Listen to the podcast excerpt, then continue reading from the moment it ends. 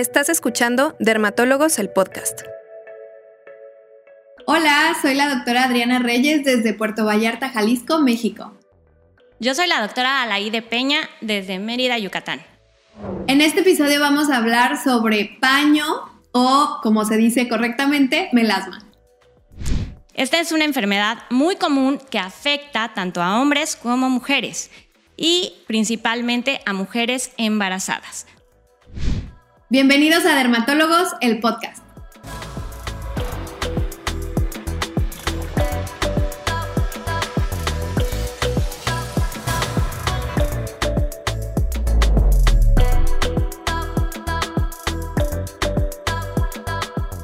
Hola Adri, oye, ¿estás de acuerdo que de lo que más vemos en consulta es melasma?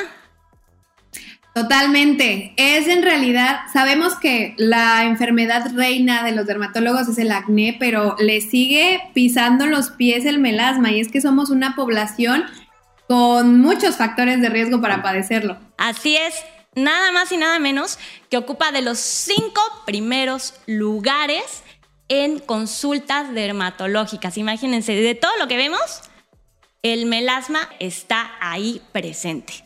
Y bueno, lo que les queremos decir un poquito es darles una explicación acerca de todo este tema. Lo que te preguntan a ti más frecuentemente los pacientes, ¿qué es, Adri? Pues mira, el qué es o por qué se da el melasma, entonces comencemos desde la base. ¿Por qué o qué es el, melasma? La definición. Eh, el melasma es una condición de la piel que va a tener manchas geográficas en las zonas principalmente de las mejillas, pero puede afectar frente, también en la zona de la barbilla, en la nariz. Y estas manchas geográficas son causadas por el pigmento de nuestra piel en la estimulación del, del melanocito, pero no solamente actúa el melanocito, sino otras células como los queratinocitos, la célula endotelial, los mastocitos. Entonces, ya no queremos echarle solamente la culpa al melanocito. Y estos actúan por influencia hormonal y tienen factores de riesgo, como el ser mexicano o, latino, el ser mujer, porque es mediado por hormonas, principalmente los estrógenos, y por eso lo vamos a ver más frecuente en las etapas de la vida donde va a haber cambios hormonales. Clásicamente el embarazo. Así es, de hecho, del 14.5 hasta el 56% de las mujeres cuando se embarazan podemos desarrollar melasma o paño y aproximadamente del 11.3% al 46% de aquellas mujeres que ingieren anticonceptivos orales. Así es, entonces eh, el melasma en sí tiene muchos factores de riesgo y hay algunos que son modificables y otros que no son modificables. Eh, como lo que estábamos diciendo de nuestras características, herencia, el sexo, la raza, etcétera. Pero hay uno modificable que lo tenemos que tener en cuenta muchísimo, que es la radiación. Sin radiación, en realidad, eh, cada melasma sería fácilmente tratable pero nuestra radiación viene del sol y no nos podemos esconder al 100% de nuestro señor sol. Así es, porque principalmente afecta el rostro. Puede llegar a afectar otras eh, partes del cuerpo, pero normalmente la vemos en el rostro, principalmente en estas zonas, mejillas, nariz y frente. Se ha asociado a veces a ciertas cuestiones como que tengamos eh, herencia, la cuestión genética es súper importante y lo que mencionaba Adri, ya el ser mexicanas y mexicanos ya nos pone en este punto de nos puede dar melasma.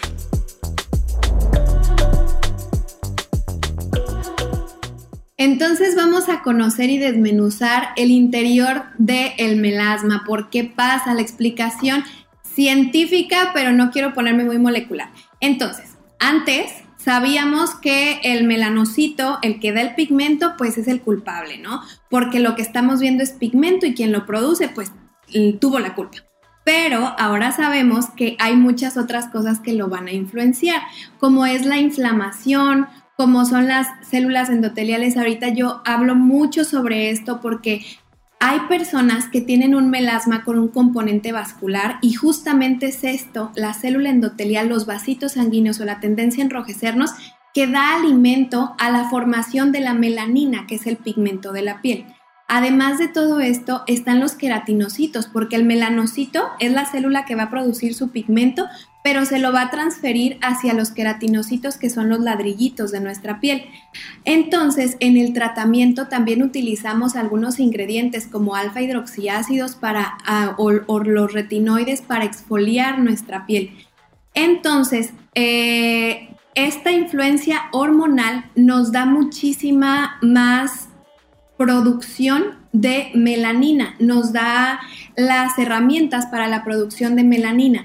Y esta influencia hormonal la vemos muy marcadamente en el embarazo, porque no solo son las hormonas femeninas las que van a estar aumentadas, sino también la hormona estimulante de los melanocitos. Esa hormona está muy presente en el embarazo y lo podemos ver hasta en la pigmentación de las axilas o la línea del ombligo hacia el pubis, que es la línea clásica en el embarazo.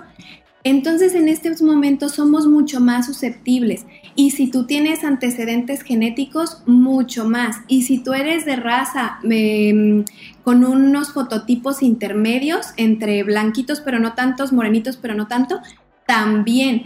Eh, vamos a tener una suma de factores y pues hay que irlos cuidando uno a uno.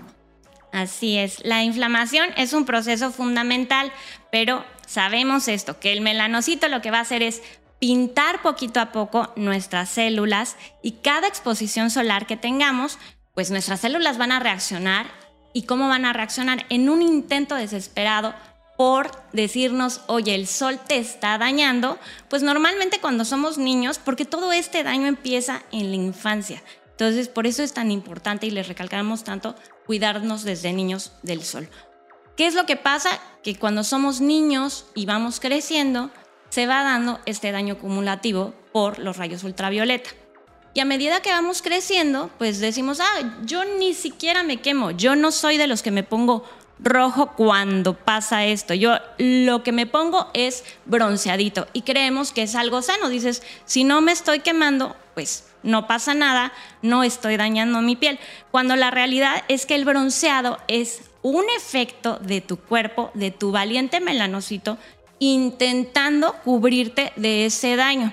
Pero muchas veces no escuchamos de forma correcta al cuerpo o tendemos a tener ciertas creencias. Y esto eh, normalmente nos lleva a muchos años de no cuidarnos del sol, de no ponernos protector solar en días comunes y decir, ah, pues yo cuando voy a la playa sí me protejo del sol. Entonces, este efecto es acumulativo y llega un momento que el DNA de nuestras células, como dice Adri, de nuestros queratinocitos, los melanocitos, los mastocitos, las células endoteliales, van ya a no poder hacer este recambio de forma adecuada, van a decir, bueno, ya se terminó, ahora sí, la dosis de lo que te podíamos ayudar. Y piensen ustedes en el melanocito y todas estas células como algo que de pronto falla, ya sus sistemas y sus mecanismos de reparación no son adecuados y empiezan a lanzar pigmento de formas diversas y por eso casi siempre esta enfermedad se ve a partir de los 30 años. No lo vemos desde los 12, 13 años que empieza la menstruación en el caso de la mujer, porque dijimos mucho, la influencia hormonal ahí está, ¿no? Y es ahí cuando diríamos, bueno, aquí ya hay elevación de estrógenos, de, eh, de gestágenos. No, es a los 30 años porque el principal factor es el daño solar acumulativo. Entonces, por eso siempre les estamos recalcando la importancia de protegerse del sol, tanto con un buen protector solar que cumpla todas las características de la norma oficial mexicana, que nos proteja adecuadamente y también con protección física desde niños como sombreros. Y van a decir, ay, ahí van estas exageradas de la doctora Adriana Reyes y la doctora Alaide Peña. Si nos ven a Adri y a mí en la calle, siempre estamos con sombrerazo y con lentes, cual divas. ¿Sí o no, Adri? Sí, muy divas, la verdad. No hay, no hay solo un tipo de manchas, porque podríamos decir toda mancha en la cara es melasma. No, existen muchos tipos de melasmas. Eh, perdón, de manchas en la cara hay unos llamados léntigos. ¿Por qué les llamamos léntigos? Porque tienen el tamaño de una lenteja. Son las clásicas eh, lesiones redonditas que pueden aparecer a partir de los 30, 40 años. En la mayor parte lo vemos después de los 35 años y son lesiones lenticulares. ¿Por qué lenticulares? Tienen el tamaño de una lenteja, están perfectamente delimitados y son redonditos. Hay una cuestión con esto de los tipos de tipos de manchas que quisiera recalcar que eh, ambas, ambas manchas son nuestro cuerpo intentando protegerse. Ya sabíamos que nuestro mecanismo de defensa, como dice Alaide, es el bronceado. También yo les digo patadas de ahogado cuando empiezan a generar estos léntigos solares. Es un signo de daño solar acumulativo o eh, dermatoheliosis, fotodaño, le llamamos de muchas formas. Y esto ocurre mucho en cualquier parte de nuestro cuerpo. Pero el melasma totalmente es más en nuestra cara. Son muy diferentes. Un lugar donde esté muy expuesto al sol, como los léntigos solares por manejar, las manitas que dicen que son por la edad, no son por la edad, son por el sol. Y es un daño acumulativo de la radiación.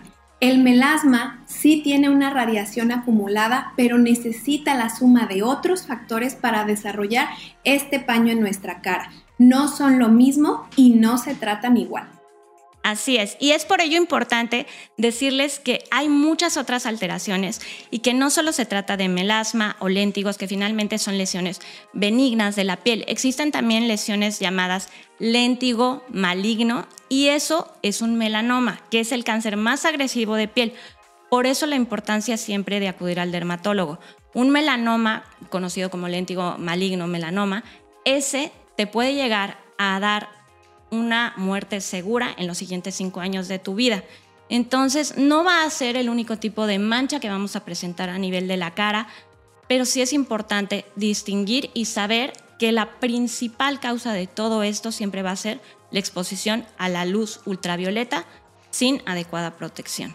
Ahora, hablando eh, de estos factores que agravan más las manchas, eh, como les comentaba Adri, del envejecimiento cutáneo dado por diversos factores y la inflamación, tenemos que aquí eh, ser muy reiterativos en esta situación de qué nos puede tener más expuestos al sol y disminuir este tipo de exposiciones. Y ahora también existen otro tipo de exposiciones que se ha visto en los últimos cinco años y que de hecho son objeto de estudio constante para nosotros porque tenemos que estar 100% actualizados, como el uso de las pantallas, que en estos dos últimos dos años, bueno, todos llegaban así de, me manché eh, y me di cuenta de mis manchas en estos dos años eh, de pandemia porque estuve utilizando muchísimo la computadora, entonces la computadora me está manchando.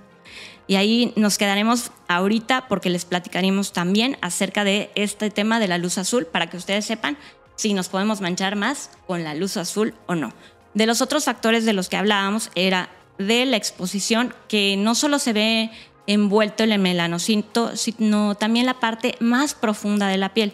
Hay adelgazamiento de ciertas fibras y esas fibras que sirven para ayudar a la replicación celular, ayudar a que funcione bien la piel, pues no ven su forma adecuada de funcionamiento y esto hace que poquito a poquito vaya habiendo más cambios que provoquen que se hiperpigmente más la piel, o sea, que se manche más la piel.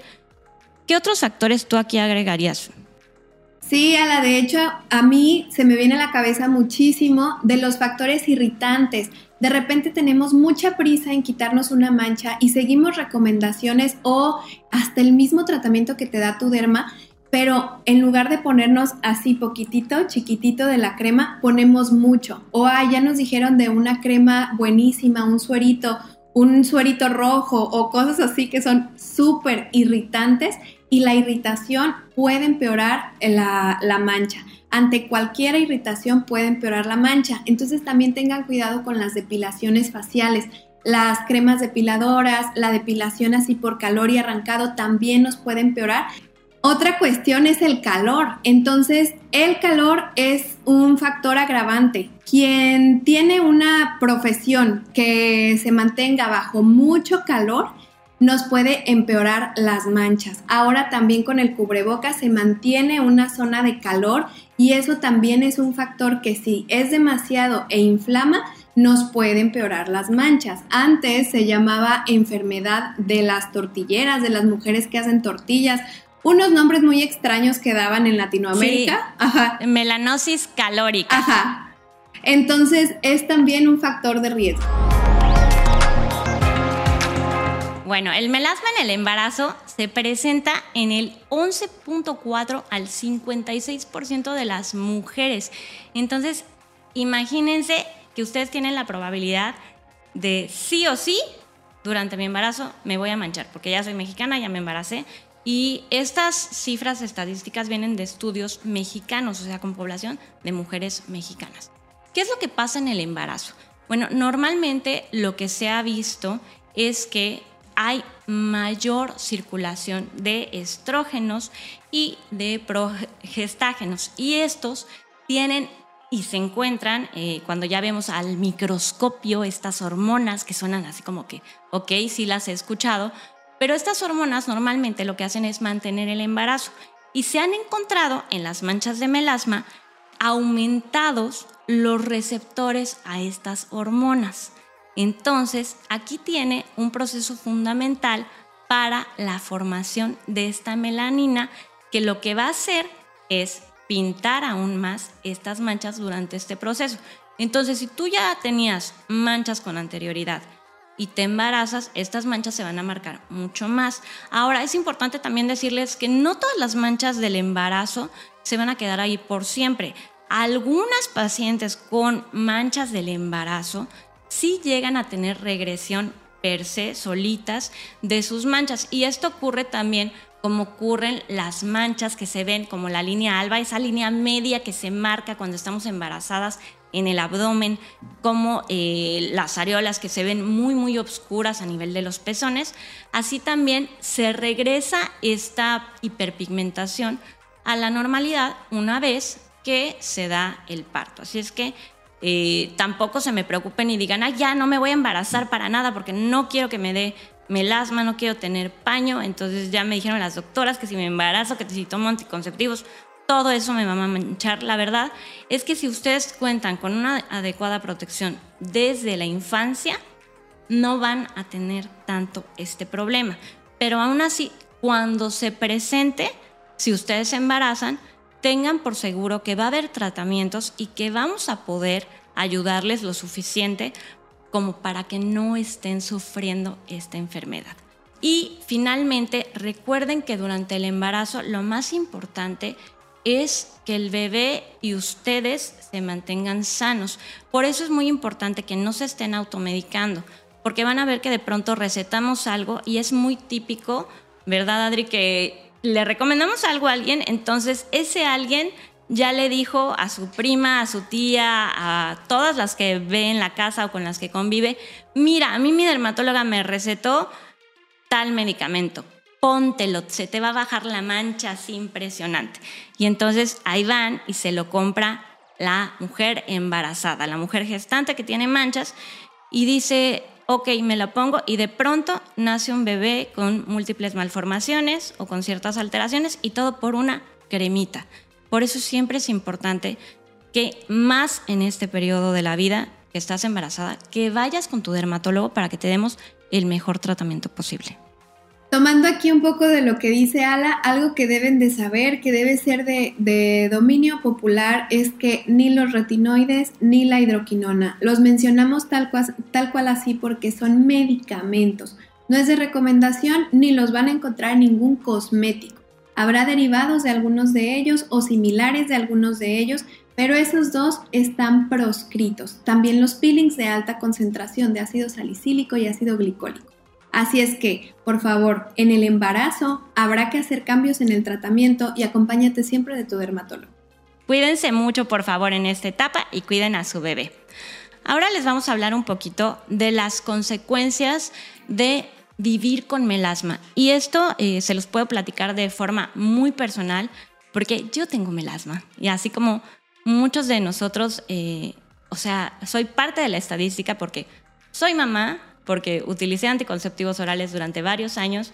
Entonces, y aparte, me asoleaba todos los días de mi vida porque fui de las clásicas niñas como todos ustedes, que jugó todo el tiempo en la calle, que andaba en bici y nadie me decía nada, ni protector solar había, y que me iba a la playa donde se reflejan los rayos solares a nivel del mar, al nivel de la arena, mucho más. Entonces, créanme, sí sabemos de qué hablamos cuando les decimos que sí hay empatía con ustedes, porque normalmente cuando tienes tú estas manchas en la cara, te da muchísima pena salir, piensas en cómo taparlas, sientes que todo el mundo te está viendo. De hecho, hay unos índices de calidad de vida en dermatología en los cuales medimos cuál es el impacto de una persona en su vida en relación a su enfermedad cutánea. Y lo que se ha visto con esta patología en sí es que nos puede causar depresión, ansiedad y también puede llegar a causar que nosotros nos aislemos. Y recuerden que el ser humano es un ser social que necesita y que la carita es, ahora sí, nuestra carta de presentación. Y así como en el acné tenemos pacientes que tienen incluso cartas eh, donde dicen que ya no pueden más con su vida, cuando un melasma es así, es terrible. Si bien yo no he llorado por el melasma, porque gracias a Dios tengo acceso a la información, soy dermatóloga, veo cómo se puede tratar, sí he tenido pacientes que lloran en el consultorio porque muchas veces se les quedan viendo, la gente critica todo el tiempo, no sé por qué. Somos muy dados a andar dando recomendaciones no pedidas. El clásico de, ay, mira, tienes toda tu carita manchada, tienes tu cara con muchas manchas. O sea, cuando muchas veces dices, o sea, sí lo sé, cuate, sí sé que tengo manchas. O sea, yo tengo un espejo, me lo dice. Entonces sí se vuelve así como un tema de, ay doctora, es que ya me dicen todo el tiempo, hasta en la calle una señora ya me recomendó los productos de tal o los aceites de tal cosa. Sí se vuelve un tema muy frágil, muy personal, muy de autoestima, que nos evita poder desarrollarnos e incluso se vuelve un tema de discriminación por cuestiones de imagen. Para ciertas personas incluso les dificulta tener trabajo.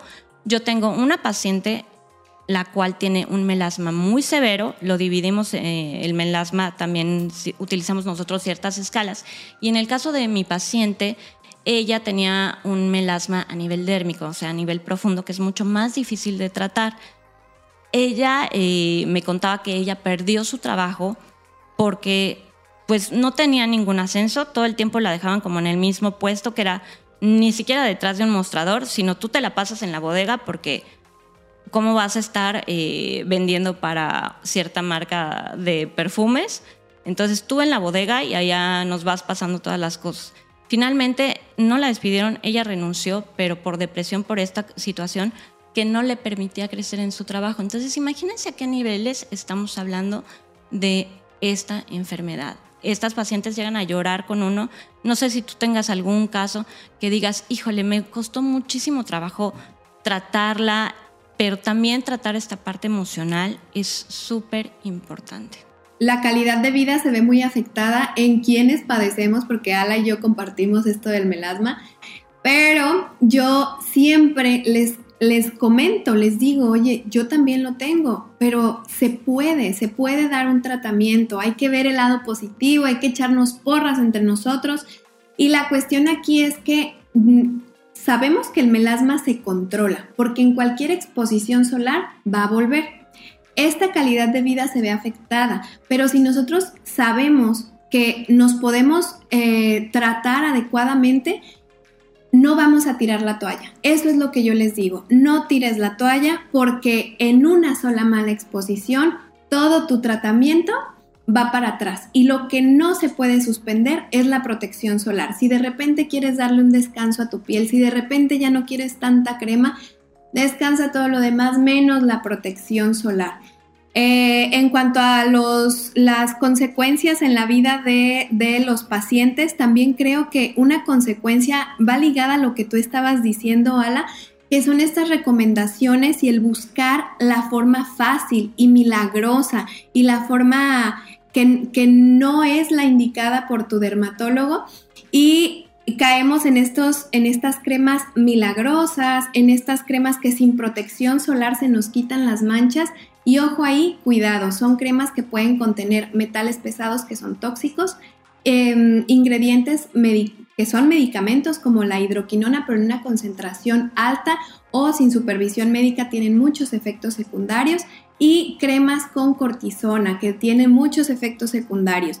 Estas, por favor, foco rojo, red flag, todo lo que quieran decir, nada es milagroso en el melasma. Y seguimos con otro punto, los remedios caseros.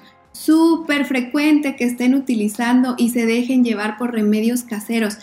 Ningún limón, ningún vinagre, ningún nada va a hacer que su piel, que tiene tanto, tanta consecuencia interna, tanta vía molecular, échame un vinagre y se me quita, por favor. Hay que mm, tener, tener eso en cuenta y darle lugar a su dermatólogo porque necesitamos que platiquen con nosotros, que si de repente tienen eh, dudas, nos las hagan saber y vamos a evitar que tú busques una salida fácil, una salida rápida, una cremita milagrosa.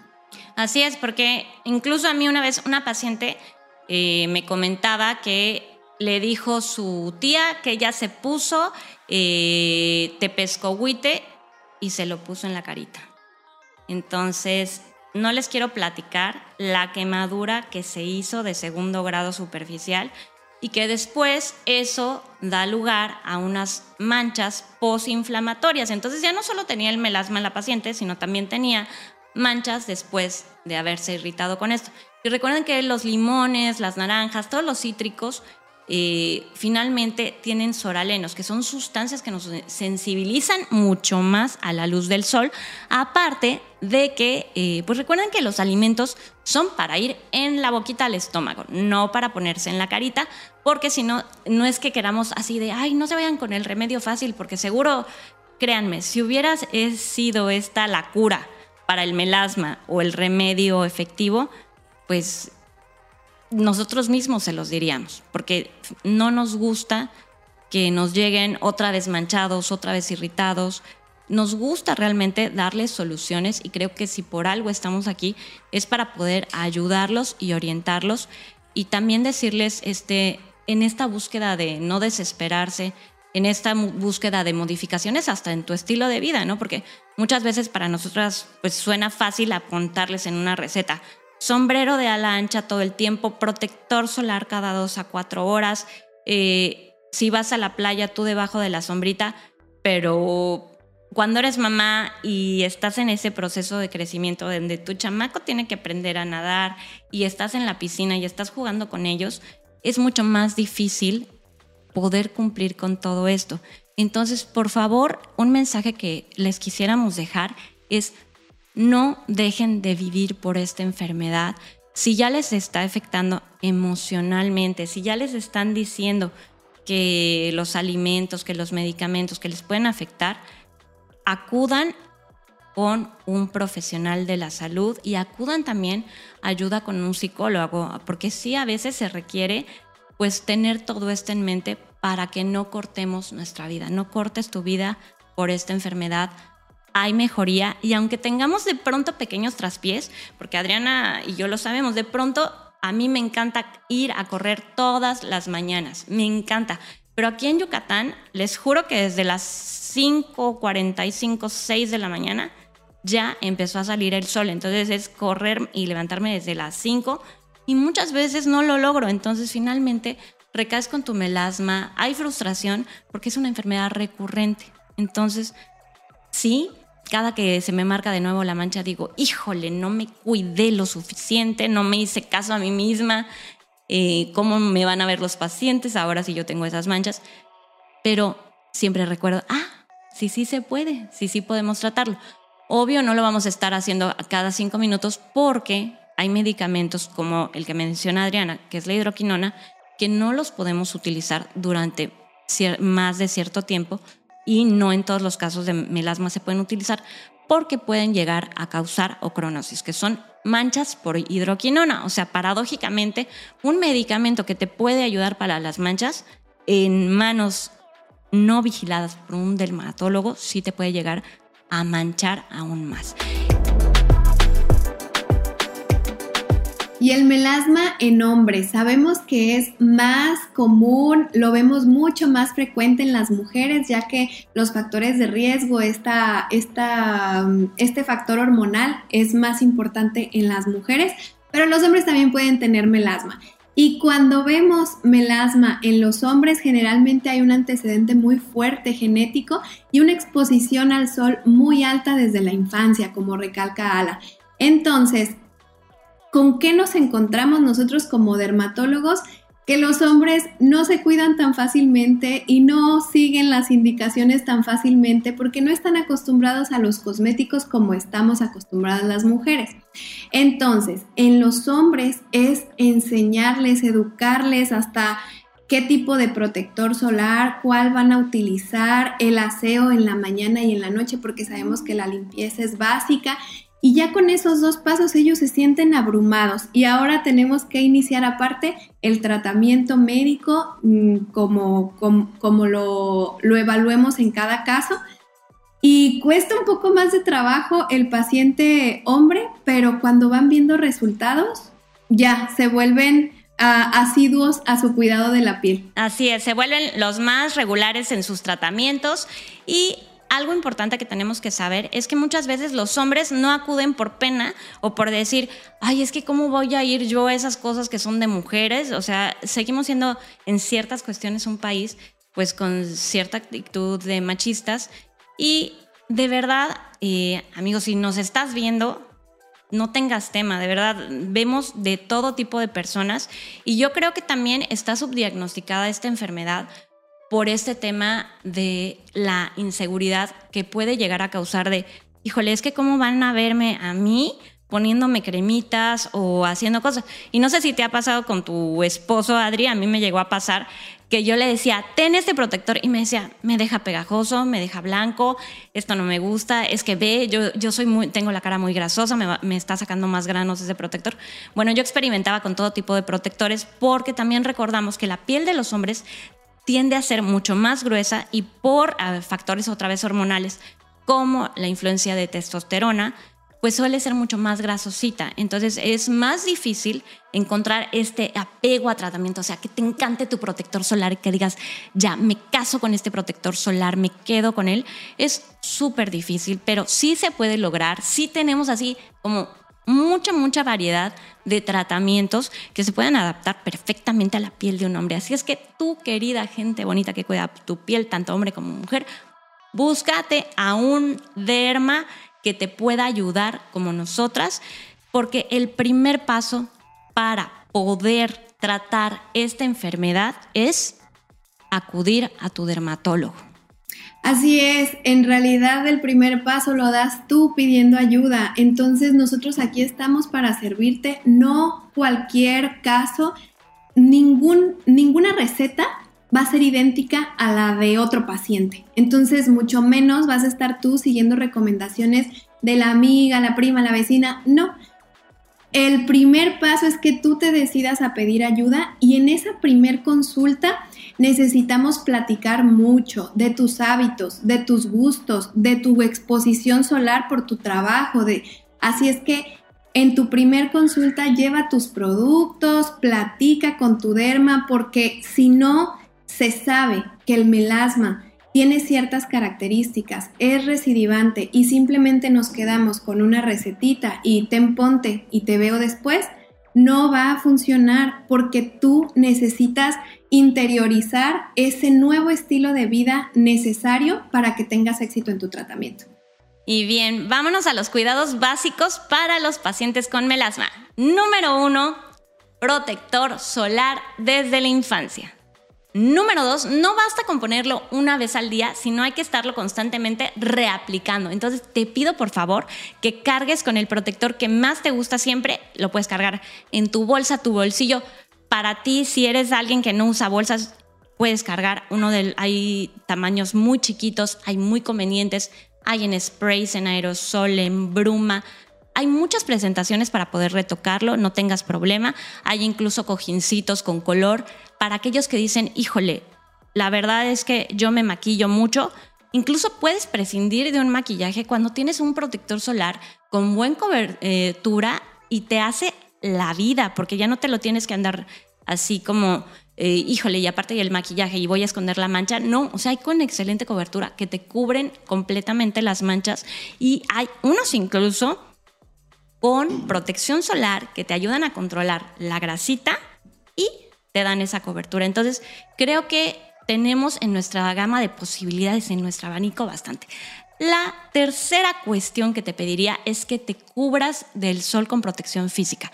Tu sombrero de ala ancha, que no solo te esperes a que sea verano, que me vaya a la playa y entonces ahí sí voy a sacar el sombrerote de la vida, sino que tú mismo te lo pongas diariamente. Y aunque seas la señora así, yo digo, me podrán ver ridículamente que voy de aquí a la tiendita, de aquí a la tortillería con mi sombrero de ala ancha pero prefiero eso a mis manchas. Así es que ustedes sabrán en dónde se jugarán sus puntos de exposición solar. Yo me lo prefiero jugar cuando voy a la playa con mi hijo y me tengo que meter al mar, pues ni modo que me meta con todo y el sombrero, ¿no? Lo voy a hay unos que sí se pueden mojar, pero hay otros que no y si voy a estar haciendo muchas actividades, pues tampoco. Pero si traigo ahí mi sombrero, ya llevo varios puntos de ganar. Otro punto importante, así y esencial para cuidarnos del melasma, es buscar siempre la sombrita. Ahora sí que por lo oscurito váyanse siempre y con esto les va a ir mucho mejor. El siguiente punto, el cuarto punto básico para ustedes para cuidarse del melasma va a ser no utilizar cosas irritantes, incluyendo comida, remedios caseros o medicamentos que no les hayan prescrito sus dermatólogos. Y también recordar que todos los tratamientos para melasma, la mayoría se utilizan en la noche porque pueden irritar. Entonces, si ustedes no se lavan su carita en las mañanas para quitarse esos tratamientos, pueden ser contraproducente y van a tener otra vez la mancha. El quinto punto que quiero decirles acerca del cuidado básico para ustedes que tienen melasma es que por favor por lo que más quieran, busquen un dermatólogo en su ciudad. Y para todos los demás puntos que se les ocurran, no olviden que los dermatólogos que estamos participando en este podcast, todos tenemos páginas de Instagram, de Facebook, eh, etcétera, y pueden dejar tanto en las páginas de Bioderma, las redes sociales con las que cuenta Bioderma, todas sus preguntas para que nosotros se las podamos responder. Así es que ustedes tengan esa libertad y sepan que nosotros estaremos viéndolos a todos ustedes con mucho cariño. Oye, Adri, ¿y qué opinas de todo lo que hoy platicamos? Me parece súper valiosísimo porque aparte es uno de los temas que más nos interesan a, ti y a mí. Eh, y el saber qué hacer cuando ya tenemos estas manchas que son tan desesperantes es súper básico y no terminamos aquí. Vamos a tener un siguiente episodio para decirles un poco más de cómo nos podemos cuidar del melasma. Así es, porque hemos llegado al final de este episodio, Adri. Estoy muy contenta de compartir contigo toda esta valiosa información. Muchas gracias, Ala. A mí también me da muchísimo gusto haber compartido este episodio contigo y con todas las personas que nos escuchan en Spotify, en Apple Podcast y en YouTube. Los invitamos a escuchar el siguiente episodio donde nuevamente nosotras compartiremos con ustedes más información importante sobre el melasma. Además hablaremos de los tratamientos más efectivos, tanto tópicos como láser y muchos otros. Yo soy la doctora Alaide Peña y me encuentran en redes sociales como Derma Alaide. Yo soy la doctora Adriana Reyes y me encuentran en redes sociales como arroba dra.adrianareyes. Gracias por escucharnos. En Dermatólogos, el podcast. Este episodio es presentado por Farmacia San Pablo.